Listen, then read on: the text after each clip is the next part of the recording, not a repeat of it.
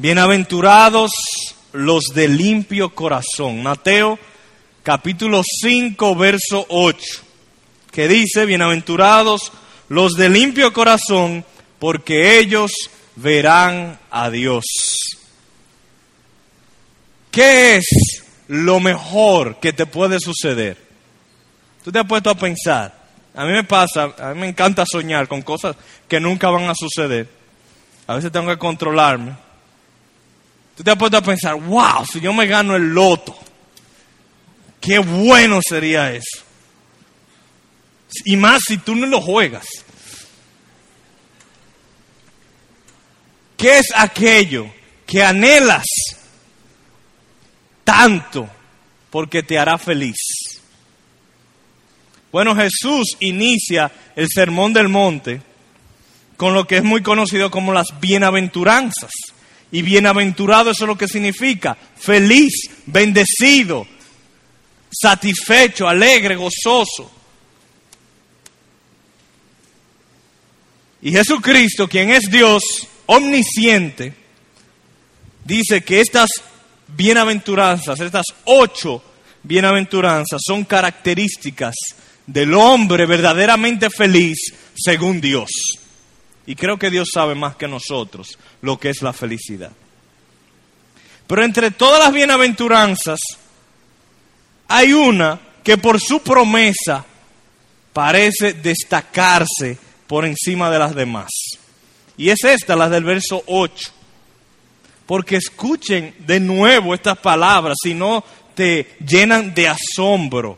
Bienaventurados los de limpio corazón, porque ellos verán a Dios.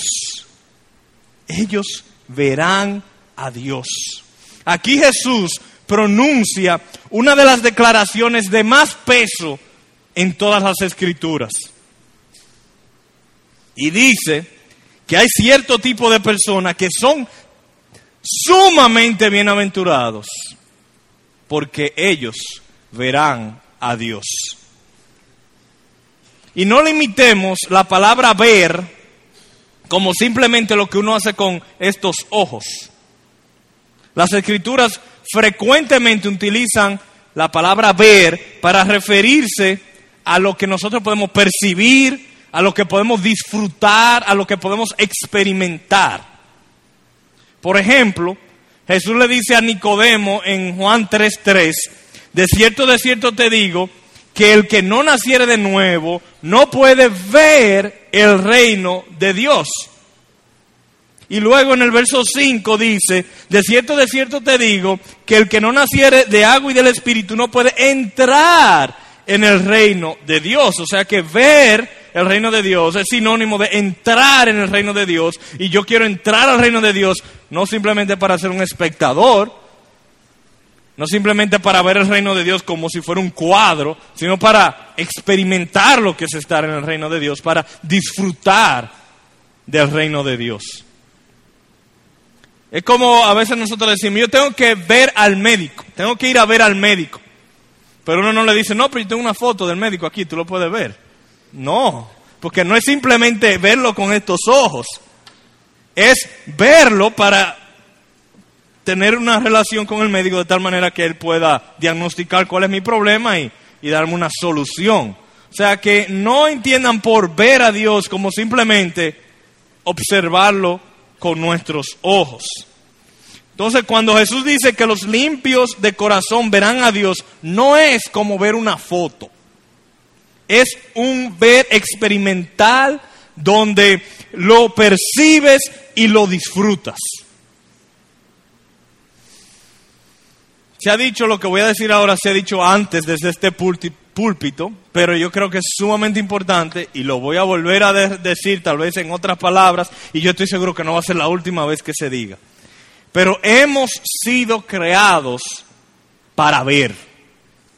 Hemos sido creados para contemplar para admirar, para disfrutar algo mucho más glorioso que nosotros mismos. Nuestra felicidad no está en nosotros deleitarnos en nosotros, nuestra felicidad está en deleitarnos y admirar algo mucho más grande que nosotros. Y cuando nos enteramos de algo que es digno de admiración o de nuestro disfrute, entonces buscamos la manera de experimentarlo. Le voy a dar un ejemplo bíblico. Por favor, vayan conmigo a Primera de Reyes 10:24. Yo estoy aquí diciendo que nosotros los hombres hemos sido creados para admirar y para disfrutar. Y cuando yo digo que hemos sido creados, es que cuando nosotros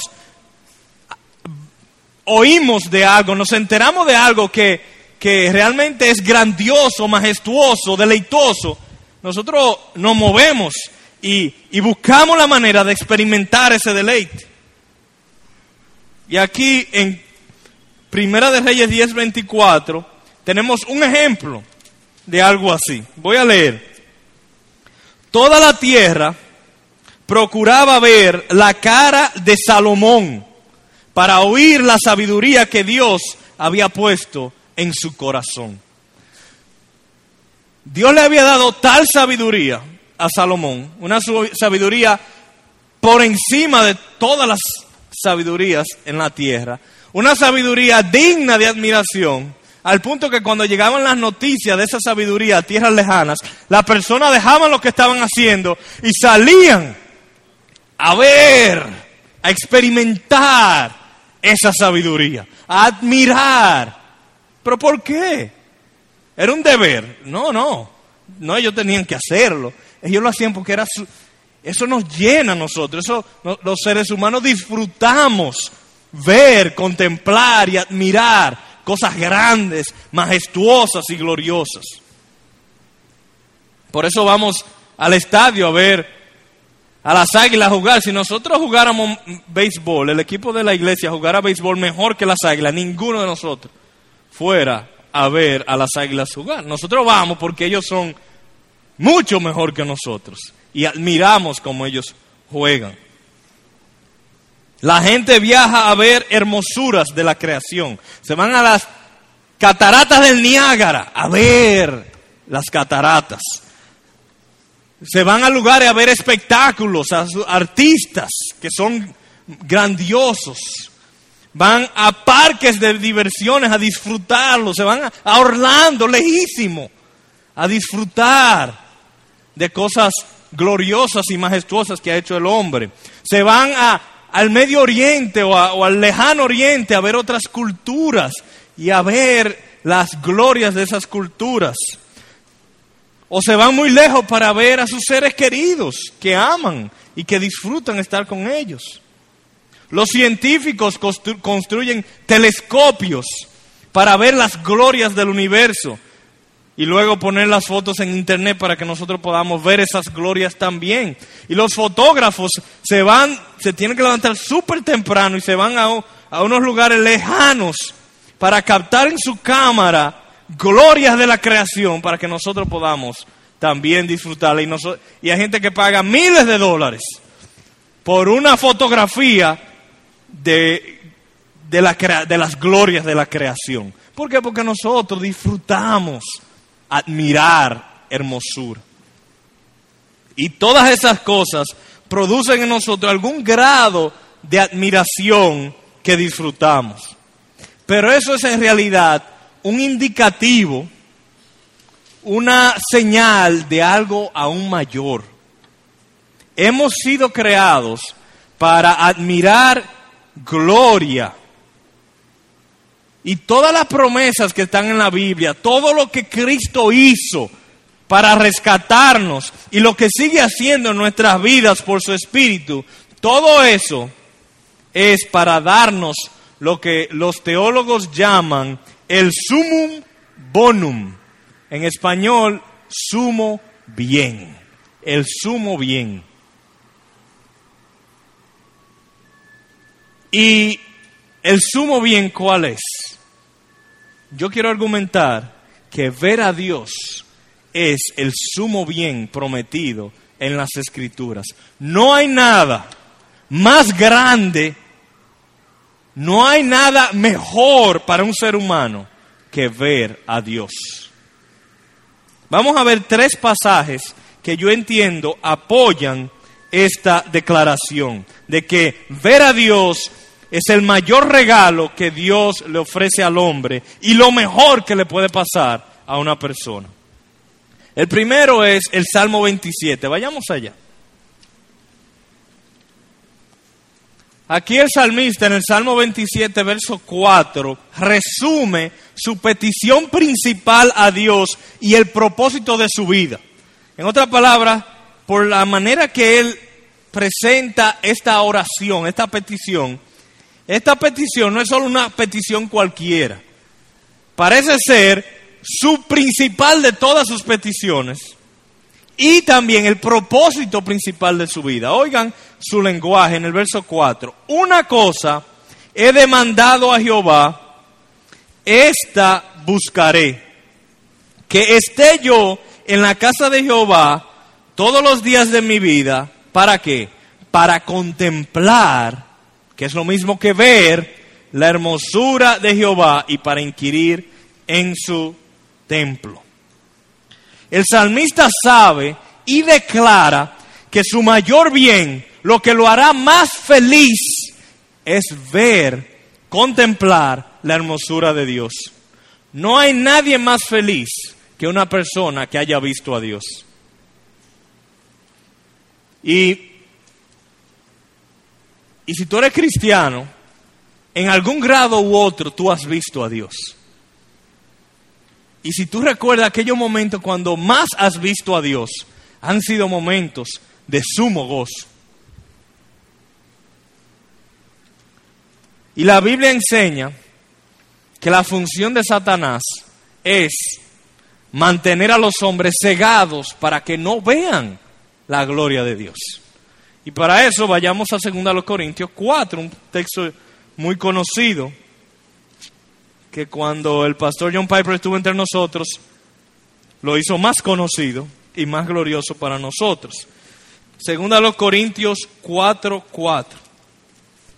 Oigan cómo este texto habla de la función de Satanás, en los cuales el Dios de este siglo, que, es Satanás, es el Dios de este siglo, cegó el entendimiento de los incrédulos.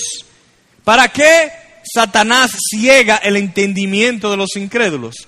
Para que no les resplandezca la luz del Evangelio de la gloria de Cristo, el cual es la imagen de Dios. Satanás ciega el entendimiento de los hombres para que no vean la gloria de Cristo, quien es la imagen de Dios. Entonces la función de Satanás es cegar nuestros ojos para que no veamos a Dios. Si con prosperidad Él puede cegarte para que no veas la gloria de Dios, Él buscará cómo mantenerte próspero. Si con aflicción Él puede cegarte para que no veas la gloria de Dios, Él tratará de hacer lo que hizo con Job y mantenerte en adversidad tras adversidad. En, fin, a Satanás no le importa si eres rico o pobre, si estás en salud o enfermedad, si estás a la moda o vives dos siglos atrasados. A lo que Satanás le interesa es que no veas a Dios. Y él va a usar cualquier medio efectivo que él pueda para que no veas a Dios para distraerte, para llamar la atención de tu corazón, para que en lugar de tu corazón enfocarse en Dios, se enfoque en esas cosas.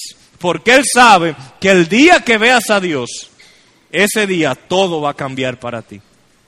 Todo perderá atracción porque habrás visto gloria inefable. Así que no eres creyente. Si no eres creyente, es porque todavía no has visto la gloria de Dios. Y si lo eres, ya has visto en algún grado esta gloria. Pero nosotros cuando volvemos a nuestro texto, eh, la promesa está en tiempo futuro. Dice, bienaventurados los de limpio corazón. No dice porque ellos han visto a Dios, dice porque ellos verán a Dios. Entonces, ¿cómo es eso, señor predicador? Si, yo soy cristiano, usted dice que yo he visto algo de la gloria de Dios, pero el texto dice que, verán a Dios, no que, no que le hemos visto. Bueno, como yo les mencionaba en el mensaje anterior, el, el mensaje número 2, las bienaventuranzas presentan o, hablan del reino de Dios. Y presentan lo que los teólogos le llaman el ya, pero todavía no. O sea que te presentan cosas que tú has recibido, pero que todavía no las has recibido completamente. Y el ver a Dios es una de esas cosas. Todos los cristianos han visto a Dios, pero todavía no lo han visto completamente. No lo han visto como estábamos cantando, cara a cara de pie frente a Dios. Todavía nosotros no hemos visto eso. Y también como dice el apóstol Pablo en 1 Corintios 13, si eres creyente has visto a Dios oscuramente, como en un espejo o como en un reflejo, pero Jesús promete mucho más. Dice, verás a Dios.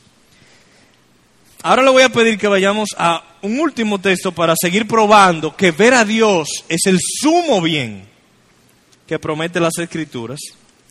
Y es Juan 17. Juan 17, el capítulo entero es lo que se le llama la oración sacerdotal de Cristo. Es una oración. En este texto tenemos a Jesús orando por sus discípulos. Y se escribe la oración que él hizo al Padre. Y aquí él está orando por sus discípulos, no solo sus doce apóstoles, sino por todos sus seguidores, incluyéndonos a nosotros dos mil años después. Y la última petición de su oración, vamos a decir, ¿sabe que nosotros estamos orando o pidiendo y, a veces terminamos, sobre todo, Señor, de todas las cosas que te hemos pedido, esto es lo más importante. Yo pienso que, que aquí en este caso tenemos esa situación. Él la deja para último, en el verso 24. dice lo siguiente, el Señor Jesucristo pidiéndole a Dios, imaginémonos a Dios mismo, a la segunda persona de la Trinidad, pidiéndole a Dios Padre. Ahí hay omnipotencia al cuadrado. Padre, aquellos que me has dado, quiero que donde yo estoy, también ellos estén conmigo. ¿Para qué? Para que vean mi gloria que me has dado porque me has amado desde antes de la fundación del mundo. Él culmina su oración por nosotros pidiendo que nosotros podamos ver su gloria. Para esto vino Jesús al mundo. Para esto vivió una vida perfecta. Para esto sufrió una muerte cruel y dolorosa. Para esto fue enterrado para esto recibió sobre su persona la ira de Dios. Para esto resucitó al tercer día. Y para esto intercede a la diestra del Padre por nosotros. Todo esto lo hizo para que un día tú estés donde Él está y puedas ver su gloria.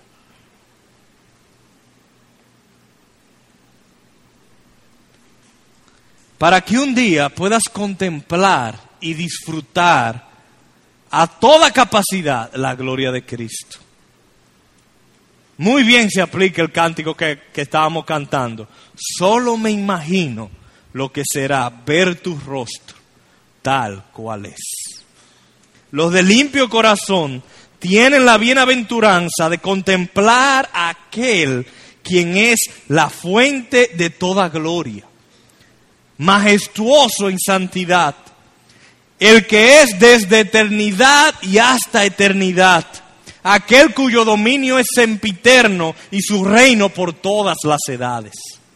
Los de limpio corazón verán al que hace según su voluntad en el ejército del cielo y en los habitantes de la tierra. Verán a aquel cuyos juicios son insondables e inescrutables sus caminos al que hace justicia y cuya ira ninguna criatura puede resistir. Los limpios de corazón verán al deseado de las naciones, aquel cuya misericordia es para siempre, al que perdona la iniquidad y nunca volverá a tener memoria de nuestros pecados, al que nos amó cuando aún estábamos muertos en nuestros delitos y pecados. Los limpios de corazón verán cara a cara al Rey de Reyes y Señor de Señores en toda su gloria y toda su hermosura por toda la eternidad y quedarán satisfechos para siempre. No hay mayor recompensa que eso. Si tú estás esperando más de ahí, lo siento, no hay más de ahí. Y, realmente es imposible que haya más de ahí. No hay nada que pueda llenarnos y satisfacernos y darnos más gozo y paz y reposo y tranquilidad que experimentar lo que es la gloria de Dios a toda capacidad. No hay nadie como Dios. Y Él, la persona, el alma que ve, contempla y disfruta todo lo que Dios es, experimenta un gozo, una satisfacción, una paz, un reposo que no se compara con ningún otro placer, con ninguna otra emoción o con ninguna otra experiencia. ¿Quién no quisiera esa bendición? ¿Quién no quiere ver a Dios? Yo quiero eso más que cualquier otra cosa en este mundo, pero hay un problema. Que esa promesa, esa bienaventuranza, tiene una condición. Ustedes saben cuál es la condición, ¿verdad? Bienaventurados los de limpio corazón, porque ellos verán a Dios. Y la pregunta es, bueno, está bien, de limpio corazón. Si tú ves mi corazón, no es que está cristalino, pero más o menos tiene algo de limpieza. Entonces la pregunta que hay que hacerse, ¿qué tan limpio tiene que estar mi corazón? ¿Qué tan limpio tiene que estar tu corazón para que tú puedas ver a Dios? Bueno, para responder esa pregunta se hace necesario encontrar el significado de limpio de corazón. ¿Qué significa eso? Limpio de corazón. Y como mencionábamos en el mensaje anterior, yo supongo que ustedes no se recuerdan porque hace un mes de ese mensaje, pero mencionamos que, y se lo repito, que para encontrar el significado bíblico de una palabra, no es suficiente uno ir al diccionario o basarnos en lo que nosotros pensamos que significa limpio de corazón, sino que se hace necesario ver cómo esa frase es usada en las escrituras en textos paralelos o similares. Entonces vamos a ver algunos textos, eh, creo que tres, que donde se utiliza esa frase. Y el primero de ellos está en el Salmo 24. Así que por favor, acompáñenme al Salmo 24 y vamos a ver cómo este texto es sumamente paralelo a la bienaventuranza de Mateo 5.8. Salmo 24. Y vamos a leer los versos del 3 al 6. ¿Quién subirá al monte de Jehová? ¿Y quién estará en su lugar santo? El limpio de manos y puro de corazón el que no ha elevado su alma a cosas vanas ni jurado con engaño. Él recibirá bendición de Jehová y justicia del Dios de salvación. Tal es la generación de los que le buscan, tal es los que buscan tu rostro, oh Dios de Jacob. Yo creo que el paralelismo está claro con Mateo 5.8. Cuando hace referencia primero a la pureza de corazón en el verso 4, eh, puro de corazón o limpio de corazón. Y también en el verso 6, cuando hace referencia a buscar el rostro de Dios, ver a Dios, en otras palabras. Los de puro corazón verán el rostro de Dios. Entonces hemos buscado este texto para ayudarnos a entender qué significa limpio de corazón. El verso 4 nos ayuda. Dice, el que no ha elevado su alma a cosas vanas, ni jurado con engaño.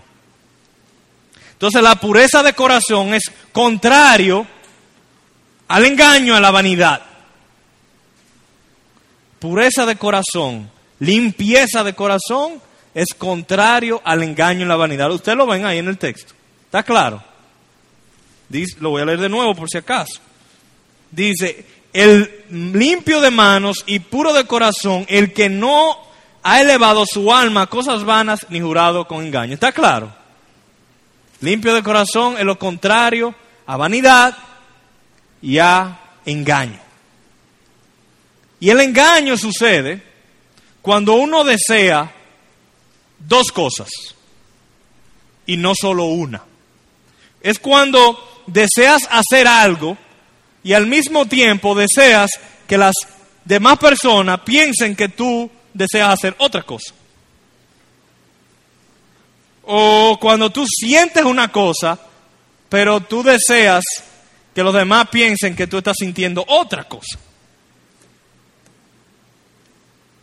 Eso es impureza o eso es suciedad de corazón.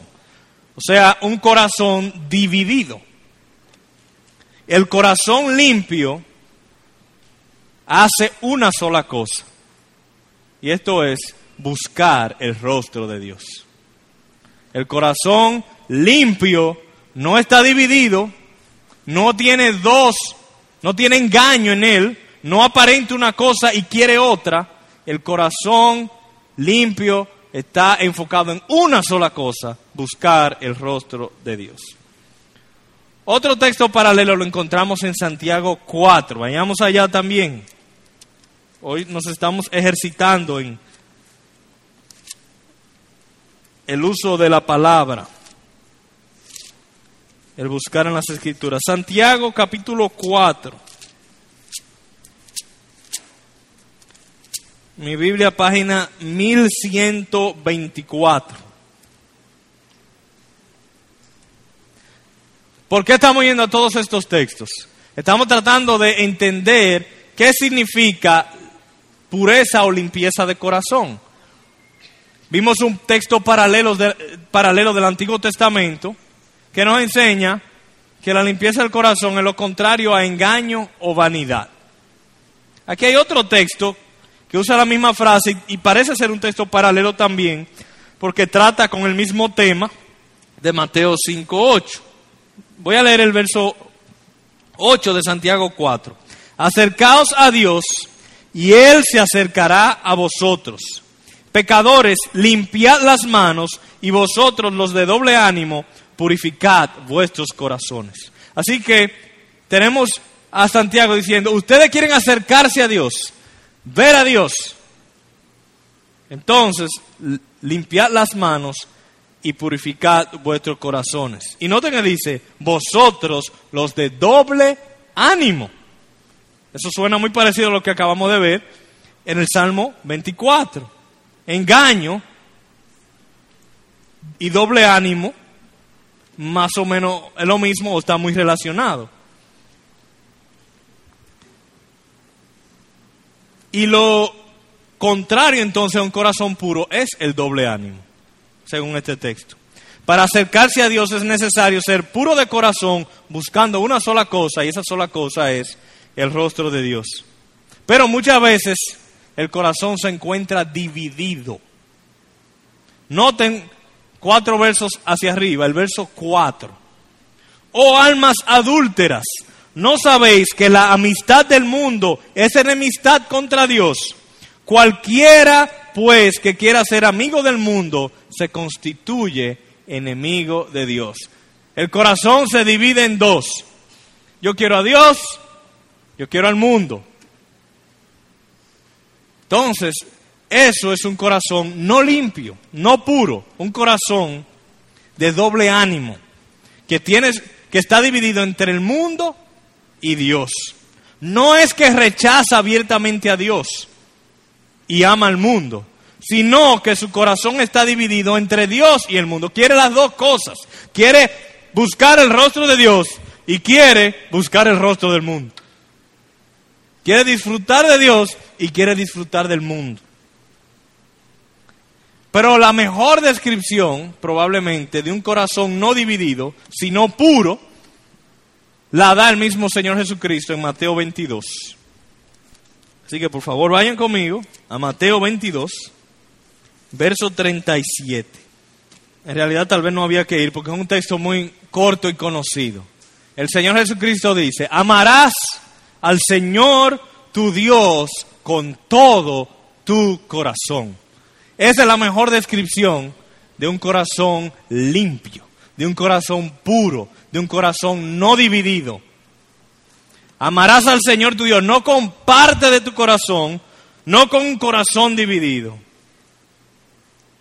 Porque si no, eso sería amarlo con un corazón sucio o impuro. En un corazón limpio no hay doble lealtad, sino una sola lealtad. Entonces volvamos a la pregunta que hicimos. ¿Qué tan limpio tiene que estar mi corazón para poder ver a Dios? Porque sí, me entusiasma ver a Dios, me entusiasma disfrutar de la gloria de Dios, verlo tal cual es, estar de pie frente a Él. Pero entonces hay una condición que hay que ser limpio de corazón. ¿Qué tan limpio? Limpio de corazón es que tu corazón tenga un amor intenso, perfecto y no dividido por Dios. Entonces de repente, esta bienaventuranza como que no es muy buena noticia, porque yo no califico. Es como, como si prometen, imagínense que, que venga alguien y le diga, tengo una sumamente buena noticia. Hay 10 millones de dólares disponibles al que pueda probar matemáticamente la teoría de la relatividad. Ok. Próxima promesa. ¿Por qué? Porque yo no puedo probar matemáticamente la teoría de la relatividad y aunque me dedique a estudiarlo, probablemente nunca podré probar matemáticamente la teoría de la relatividad. Le dieron un premio Nobel a un hombre por hacer eso. Entonces, de repente no suena muy buena noticia. Y Proverbios 29 dice, ¿quién podrá decir, yo he limpiado mi corazón, limpio estoy de mi pecado? ¿Quién lo puede decir? Entonces, la promesa como que de repente no, no suena muy buena noticia. Si eso es lo que limpio de corazón significa. Y si somos honestos, si yo soy honesto, yo tengo que confesar que mi corazón muchas veces está dividido, y no en dos, en múltiples direcciones. Y si soy, soy sincero, nunca, nunca he amado a Dios con todo mi corazón. Y ustedes saben que yo estoy seguro que ustedes tampoco. Y entonces, nos pelamos el billete aquí. ¿Qué, hacemos? predicador, tú me entusiasmas tanto con la gloria de Dios, que eso es lo mejor que hay. Entonces me pone una condición que yo no puedo cumplir. Eso es mal mercadeo. ¿Qué vamos a hacer? Bueno, aquí es que entra el Evangelio. El Evangelio es lo que convierte esta promesa inalcanzable en una posesión posible para ti y para mí. Dios no solo exige total pureza de corazón para que podamos verlo, sino que Él ha provisto un medio donde esa pureza de corazón se nos sea acreditada a nuestra cuenta y también transforma nuestro corazón, cambia nuestro corazón, lo va transformando para que nuestro corazón cada vez esté menos dividido y más enfocado en solo buscar su rostro. Así que si hoy te encuentras anhelando ver a Dios sobre todas las cosas, pero al mismo tiempo tu corazón como que te ala para allá y que te ala para acá y que te ala para allá, Dios te ofrece por medio de la fe en su Hijo perdón total por tu doble lealtad o triple lealtad, si es tu caso. Jesús es el único quien ha vivido una vida limpia de corazón. El único que ha amado a Dios con todo su corazón, todo el tiempo, ha sido Jesucristo. Solo Jesús ha buscado el rostro de Dios sin división, sin impureza. Entonces, Dios promete que si tú colocas tu fe en la persona de Jesús y lo que Él ha hecho, por fe, esa perfección, esa limpieza de corazón de Jesús, se te pasa a ti. Yo no sé si tú te diste cuenta en uno de los cánticos que cantamos, solo en Jesús dice, por su justicia justo soy. Pudiéramos decir, por su limpieza de corazón, limpio de corazón soy. Entonces, si yo tengo fe en Jesús, en lo que Dios me promete, lo, que Él hizo se me aplica a mi cuenta.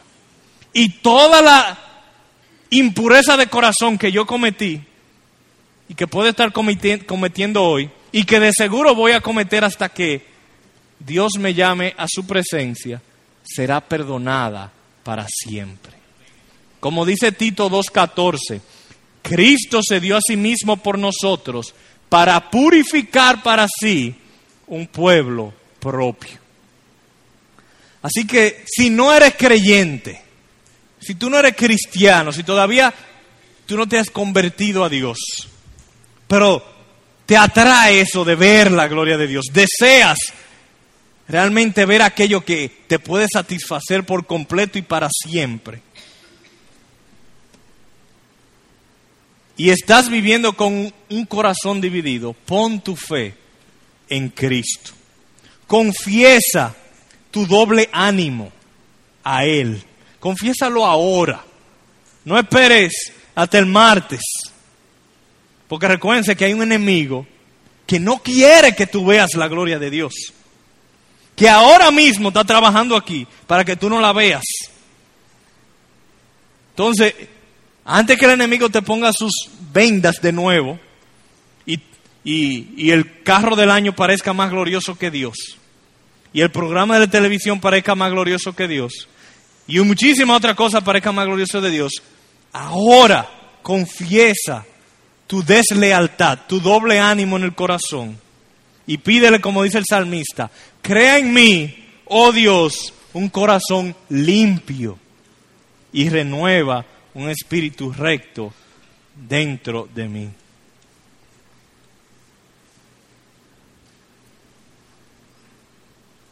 O tal vez tú eres cristiano.